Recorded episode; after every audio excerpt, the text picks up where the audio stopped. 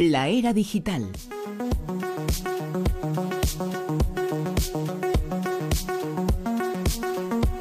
en la que estamos y sobre la cual nos cuenta las últimas noticias, como siempre, Alex Fidalgo. Alex, muy buenas noches. De Hola, nuevo. buenas noches otra vez, ¿qué tal? Hola. Alex, eh, bueno, tú has respondido a esa incógnita que presentábamos al comienzo. Muchos oyentes eh, lo han hecho porque es eh, propio del tiempo en el que estamos, eh, de la era digital, la existencia de si se compraría o no si cada uno lo, lo, haría, un coche que tuviera un sistema que permitiría sacrificarte, matarte tú, antes que atropellar a alguien y matarlo a él. Bueno, todos eh, habéis eh, opinado, yo no lo he hecho, pero por una razón, es que no tengo carnet de conducir, con lo cual no podría. Lo sé, lo sé, es cierto. De hecho, es que no lo tienes porque has previsto esta situación. Exacto, Y has exacto. dicho, Era "Mira, para evitar la a mí no pregunta y pilláis". la respuesta. No Sí, sí, sí se le puede pillar, porque ahora los coches son tan modernos que no necesitan a alguien que los esté conduciendo. Vale, Pues los de si, Google. total, si no necesitan a nadie que los esté A ver, conduciendo, que con- se maten. y luego- Con, con lo cual no. tú vas de pasajero, el coche le das destino y si tiene ya eso metido en la programación, pues ahí te pilla pero bien pillado. Y, No, lo- no. y luego están esos pequeñitos que van por la cuneta. Sí, Claro, es ¿Cuál- verdad. ¿Esos cuáles son? Sí, estos, eh, vamos, es que el, el nombre me, me avergüenza decir esto porque es demasiado coloquial y vulgar, pero es que yo le llamo coche sin carné. No, Ah, no sí, sé cuál sí, es el sí. nombre científico de, de esos coches, pero bueno, son coches que no necesitan carné, si es cierto que no puedes eh, utilizarlo en ciertas vías. Te parece pero una sí. latilla de esos coches que suenan Sí. muy a, carroma- a corra- a carromato antiguo, ¿no? Tuvieron su momento de auge, no sé a día de hoy cómo están las ventas de... Bueno, vamos con la era digital, ¿verdad? Claro, Estamos en ella. Es que, es que tendemos a la diva- divagación, yo especialmente, entonces no me deis alas. Que por cierto, también es eh, propio de la era digital este sistema que va a permitir diagnosticar a los usuarios, a quienes adquieran esta aplicación, para buscar sus síntomas y para buscar explicación a sus síntomas. Estamos hablando de medicina. Urgencias. Claro. Aquí no se da puntada sin hilo, amiga Silvia. Pues sí, lo- os lo decía al principio, os lanzaba esta pregunta. ¿Quién no ha buscado alguna vez eh, información en, en motor de búsqueda, en Google en este caso, sobre eh, síntomas, eh, padecimientos?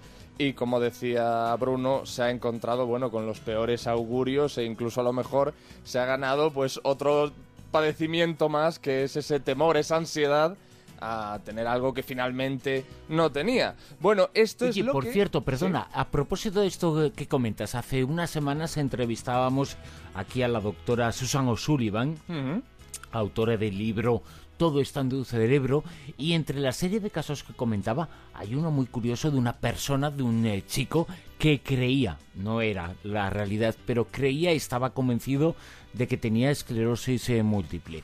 Había buscado y cada síntoma que él encontraba por internet le afectaba y le aparecía posteriormente ese síntoma. Ese No, no, es muy, muy muy delicado, delicado, este sí. asunto porque la mente es muy fuerte y la mente puede hacer realidad aquello en lo que creemos.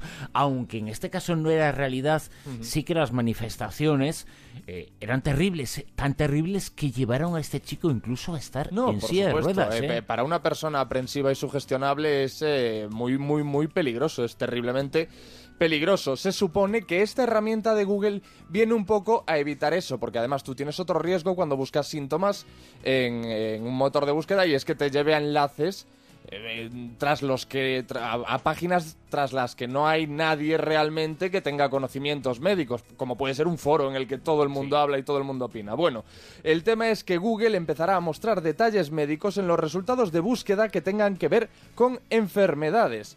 Por ejemplo, en los próximos días, cuando preguntes a Google sobre síntomas como dolor de cabeza de un lado, te mostrará una lista de términos relacionados, dolor de cabeza, migraña, cefalea tensional, cefalea en racimos, etc. Para síntomas individuales como dolor de cabeza, se- te ofrecerán una descripción general junto con información sobre opciones de autotratamiento y cuándo merezca la pena visitar a un doctor. Es decir, te dicen lo que podrás hacer o si tienes eh, este síntoma, este síntoma y este síntoma, ve directamente a un, a un doctor y que él eh, te diagnostique. Bueno, el objetivo de Google es ayudar a los usuarios a encontrar información comprensible, comprensible relacionada con sus síntomas para lograr rápidamente llegar al punto de investigar más a fondo o hablar sobre ello con un médico. Eh, detrás de, estos consejos y de, este mm, diagnóstico precoz eh, cibernético, por llamarlo de alguna manera, estarán expertos y doctores de la Harvard Medical School o la Clínica Mayo. No estarán en tiempo real, sino que son los que están elaborando todos los datos que contendrá esta base de Google. Sin embargo, claro, Google advierte que esta función tiene únicamente propósitos informativos y que será más fiable siempre contactar con un especialista para obtener consejo médico. Y esto es muy importante tenerlo en cuenta, claro. Eh, sobre todo esa primera recomendación. Eh, la otra, bueno, pues eh, cada uno y evidentemente cuando pasa algo y cuando tú sientes que te pasa algo, lógicamente buscas en internet esos eh, síntomas, pero aquello que se va a encontrar no siempre o casi siempre no corresponde a la realidad. Mm, cosas tan comunes como el mareo, que todo el mundo lo sufre, puede ser síntoma de una enfermedad grave y puede ser síntoma de que hace calor también. Claro, porque además fíjate cómo es el ser humano, si a ti te dan una, una lista de posibilidades relacionadas con ese síntoma que tú padeces, tú casi podemos decir inconscientemente te vas a aferrar al peor. Claro. Al, a la- al peor padecimiento, a la peor enfermedad que aparezca en esa lista. Entonces, bueno, es que eso hay que tener muchísimo cuidado porque parece un asunto baladí el de la búsqueda de síntomas por Google, todos lo hemos hecho.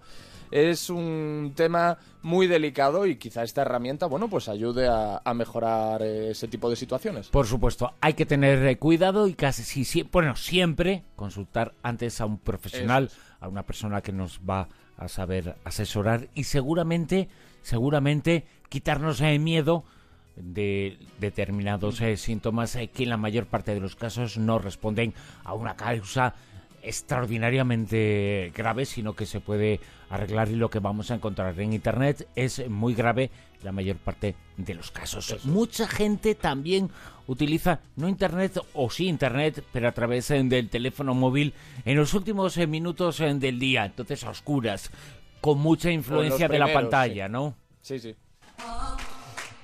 En los últimos minutos del día o en los primeros. De hecho, casi más en el segundo caso. Creo que no serán pocos nuestros oyentes que identifiquen esta situación, despertarse por la mañana y antes incluso de encender la luz, coger el móvil, porque seguramente tenga la alarma en el teléfono, coger el móvil, apagar la alarma y ya de paso, pues, echar un vistazo a sus redes sociales o a su correo. Bueno, pues veo, he visto esta semana un titular preocupante, bueno, hasta cierto punto, ahora os lo, os lo explico. Mirar la pantalla del teléfono móvil a oscuras puede provocar ceguera. No obstante, ceguera temporal. Esto lo dice el eh, diario, el prestigioso diario The New England Journal of Medicine, que recoge el caso de dos mujeres de Estados Unidos que padecieron ceguera transitoria. Ambas mujeres referían pérdida de visión por un ojo por las noches. Se sometieron a diversas pruebas oftalmológicas y cardiovasculares sin resultados. Fue un neurooftalmólogo el que dio con la clave. El uso del móvil a oscuras en la cama, usando además un solo ojo, bueno, pues puede producir esta ceguera temporal, que no obstante eh, aseguran que es inofensiva y que se puede evitar haciendo algo tan sencillo como usar ambos ojos. O como no utilizar el móvil tanto como se hace Eso eh, es. en las últimas horas, en los últimos minutos del día y al comienzo del día. Que eso sería lo más recomendable, claro. Y hay también ahora que están anunciando mucho gafas que se supone que te protegen de los dispositivos, de estar todo el rato. Y el otro día pregunté a un oftalmólogo y me dice que estudios científicos de momento al respecto que no hay, así que te mando deberes. Pues sí, a, habrá ver, que- a habrá ver que si eso está o no está. Porque eso también me recuerda a cuando las pantallas del ordenador también se diseñó em, una capa que las cubría, una segunda Sí, pantalla. sí, sí, la pantalla es verdad. Pero No hacía mucho, realmente eso, no creo que eso no, no hacía demasiado, no surtía demasiado efecto, aquella doble pantalla. Ponerse a la distancia adecuada, eh, seguir las instrucciones y los, eh, las medidas de seguridad. Esa suele mm. ser la mejor eh, protección contra los efectos eh, de las pantallas y de la luz de las pantallas. ¿Y cuál es la mejor protección contra los spoilers?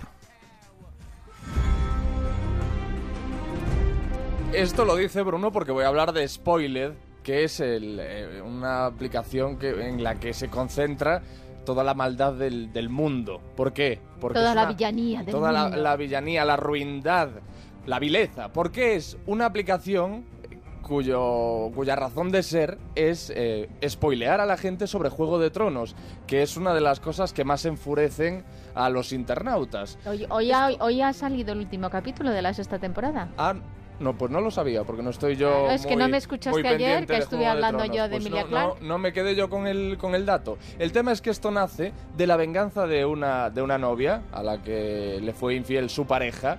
Y entonces, como venganza, cada poco tiempo le mandaba spoilers de. Él de era muy fan de Juego de, Juego de Tronos. Tronos, eso es. Bueno, pues esta aplicación viene a hacer eso mismo. Eh, cuesta apenas un dólar y tú lo que puedes hacer con esta aplicación es seleccionar los, contra- los contactos de WhatsApp a los que quieras jo- jorobar- Jorobar. jorobarle la vida y a todos ellos pues les envías un bonito. hermoso spoiler de Juego de Tronos ¿eh? y les fastidias ya pues la serie porque además los spoilers en Juego de Tronos son muy fastidiados porque suelen ser muertes Eh, Eso iba a decir. Claro, es Muere que- alguien. Es que claro. eh, un spoiler en Juego de Tronos no, no tiene Claro, mucho pero te mérito, ¿no? decir que, que el spoiler no es, bueno, hay una batalla, no, es Claro. muere tal personaje. o sea, Eso que es. te Y de esta serie, manera. Claro, claro. Y fíjate en este detalle. Esto que se ha descubierto de Mike, de Mark Zuckerberg, el eh, jefe líder de Facebook, a mí tampoco me hubiera pasado. Eso que antes eh, comentábamos que yo no me voy a enfrentar a esa cuestión porque no tengo carne de conducir, yo como no tengo webcam en el ordenador, pues no voy a tener ese problema, no voy a tener que poner nada por delante. Pero es que Mark Zuckerberg, que se supone que las sa- sabe todas, hace lo más cutre, ¿no? Sí, es eh, sorprendente, la verdad, que Mark Zuckerberg recurra a algo tan, tan peregrino como poner una cinta donde está la webcam de su ordenador. Bueno, Bruno no lo tiene, pero es que ahora la mayoría de ordenadores llevan implementada esa webcam en la propia pantalla. Y claro, pues Mark Zuckerberg, cuando él no se Zuckerberg, no Zurberg Claro, o como cuando- haya dicho. Cuando Mark Zuckerberg no Como se es fía, amiguete tuyo, le reduces el, el apellido. el tema es Yo que le reduciría otra cosa. es que el fundador de Facebook ha subido una foto a Instagram celebrando el éxito precisamente de esa red social de Instagram y en la foto se ve su MacBook con la cámara y el micro tapados con cinta con un pedacito de esparadrapo. Bueno, pues al parecer es una forma rudimentaria pero muy efectiva de defenderse de los ataques. Con la que- pasta que, tiene. Y sobre mírale, todo, los que no usamos nunca la webcam, ¿qué más nos da? Pues yo le- lo voy a hacer, le voy a poner una tirita de esparadrapo y así nos, nos olvidamos. Bueno, pues hasta aquí la Rosa de los Vientos eh, por esta noche. Una Rosa de los Vientos que volverá el próximo fin de semana, fin de semana de puertas abiertas. Ya sabéis, a rosa.vientos arroba onda cero punto Quedan es, muy eh, poquitas ya, ¿eh? para muy poquitas es- plazas. Nos lo quitan de las manos. para escribirnos y contarnos todos los eh, datos el día que queréis venir, el DNI, etcétera, etcétera. Os dejamos en la sintonía de Onda Cero Radio, llegan las noticias y después con José Luis Salas, no son horas.